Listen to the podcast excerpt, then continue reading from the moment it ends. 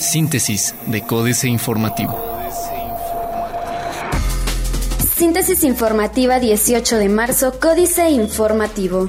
Códice Informativo. Municipio de Querétaro ha logrado avanzar en seguridad y limpieza urbana, dice Felipe Macías. Seguridad, limpieza urbana y el contacto con la ciudadanía son los principales logros alcanzados por los regidores de la administración en el municipio de Querétaro, afirmó Felipe Fernando Macías Olvera, regidor por el Partido Acción Nacional, al hacer un llamado a la ciudadanía para que no se dejen llevar por comentarios que solo buscan ganar reflector político. En entrevista, Macías Olvera, presidente de la Comisión de Seguridad Pública, Tránsito y Política Preventiva, informó que a menos de seis meses de trabajo por la administración actual, se han logrado alcances en los rubros de seguridad y atención ciudadana, los cuales aseguró que se encontraban abandonados durante la administración pasada. PRI de Querétaro expulsa a nueve militantes por deslealtad y traición. El Comité Directivo Estatal del PRI en Querétaro determinó expulsar a por lo menos nueve habitantes del partido por haber incurrido en presuntas violaciones a los estatutos y por estar involucrados en presuntos actos de deslealtad y traición. Lo anterior, luego de recibir una denuncia por hechos presuntamente constitutivos de violaciones graves que presuntamente tendrían que ver con declaraciones emitidas por los miembros expulsados a diversos medios de comunicación en el Estado. Pasada administración municipal de Querétaro perdió 6 millones de pesos federales para invertir en seguridad. La administración pasada en el municipio de Querétaro, encabezada por Roberto Loyola, desaprovechó recursos federales por un monto de 6 millones de pesos durante 2015, aseguró Marcos Aguilar Vega, presidente municipal de la capital del estado. En entrevista, precisó que los recursos ya habían sido autorizados por la federación en materia de seguridad y dejaron de aplicarse.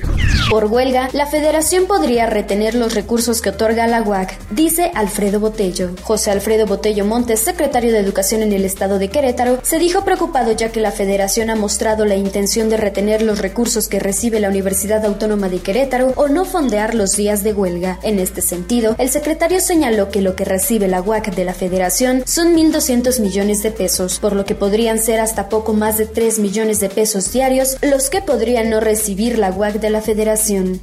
Diario de Querétaro. Universidad Autónoma de Querétaro eleva oferta. Curi negocia nueva universidad pública. En sesión polémica, Congreso reforma su ley orgánica. Jubilan a maestro del CENTE con 51 mil. Plaza de Armas. Desaira Pancho a los magistrados electorales. Sin licencia, 3 de cada 10 negocios, dice Canaco. Firma Tribunal Electoral del Poder Judicial de la Federación convenio con nueve entidades. Ultimátum a implementación de juicios orales en el Estado. Noticias. Querétaro cuarto lugar con mejor salario promedio de los 32 estados. Querétaro es quinto lugar en participación electoral, dice Instituto Electoral del Estado de Querétaro. Avanzan obras. Reforma. Usará petróleos mexicanos 66% menos plataformas.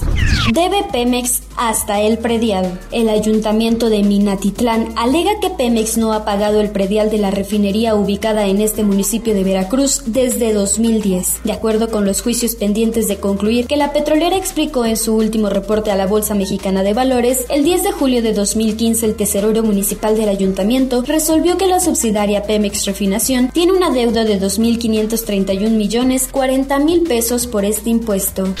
Se reparten partidos a magistrados. Tras amenazas de toma de tribuna, cabildeos del Ejecutivo y del Poder Judicial, el PRI, el PAN y el PRD en el Senado, se repartieron ayer los cinco magistrados de las salas regionales del Tribunal Electoral Federal. Tras las negociaciones, dos posiciones fueron aprobadas a propuesta del tricolor, dos del blanqueazul y una impulsada por el Sol Azteca.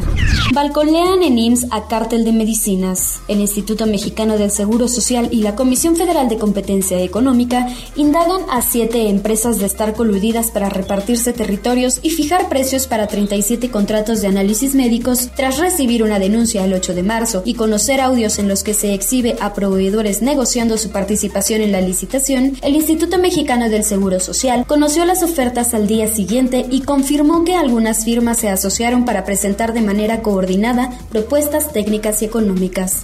La jornada. Sin superar el episodio de volatilidad cambiaria.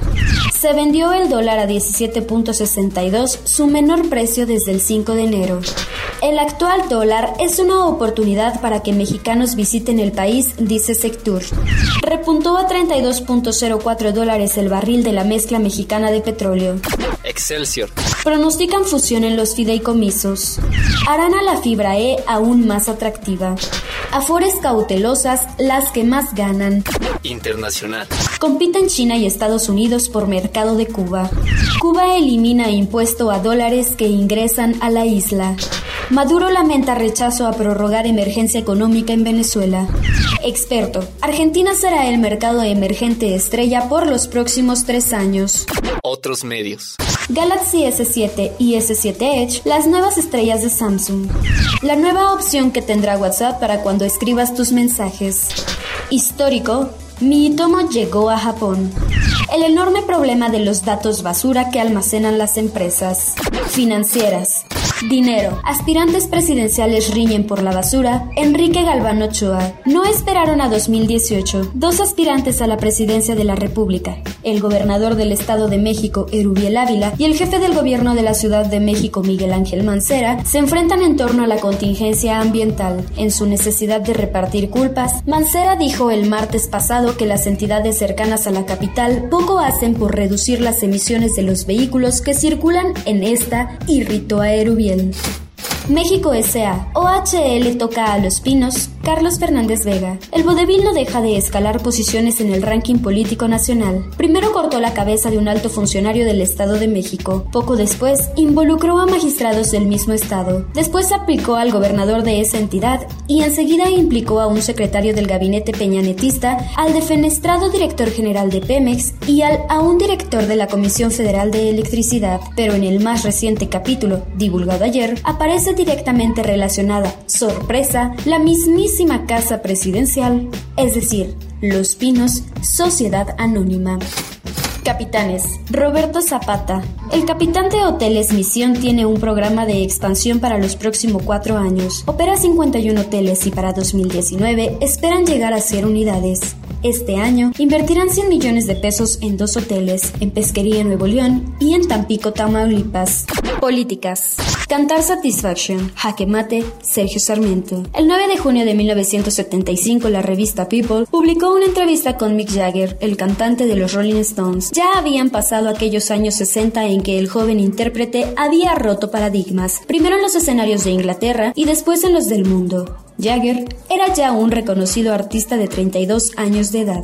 ¿Cómo llegó Enrique Peña Nieto a Los Pinos? Carmen Aristegui. El portal Aristegui Noticias publicó esta semana un reportaje especial presentado en tres partes. La primera, sobre cómo un operador financiero del cártel de Juárez, procesado por ello y preso solo cinco años, se convirtió en proveedor del programa estrella de este sexenio, La Cruzada contra el Hambre. El personaje fue identificado por la PGR hace algunos años como el contacto con proveedores de droga en Colombia y responsable de las negociaciones financieras del cártel de Juárez. Aluxes, Juan Villoro. La realidad tiene tendencia a volverse misteriosa. Incluso en las más comunes circunstancias somos testigos de fenómenos que escapan a toda explicación. De pronto, un calcetín se pierde en la lavadora o en alguna ilocalizable región de la casa. Nunca desaparecen en pareja. Por algún raro designio se separan. ¿A dónde van los calcetines divorciados? ¿Hay un universo paralelo en el que guardan los pares o buscan otras relaciones en un ambiente más liberal que permite que el verde se lleve de maravilla con el azul? Astillero. Y ahora, Leia Tenco, Julio Hernández López. Mientras se intensificaba el conflicto ambiental entre la Ciudad de México y el Estado de México, ya no solo en cuanto a la mayor proporción de responsabilidad por la pésima calidad del aire metropolitano, sino ahora incluso en relación con los tiraderos de basura, el gobernador Erubiel Ávila aprovechó para soltar una iniciativa de ley para regular el uso de la fuerza pública en la primera entidad federativa del país. Síntesis de Códice Informativo.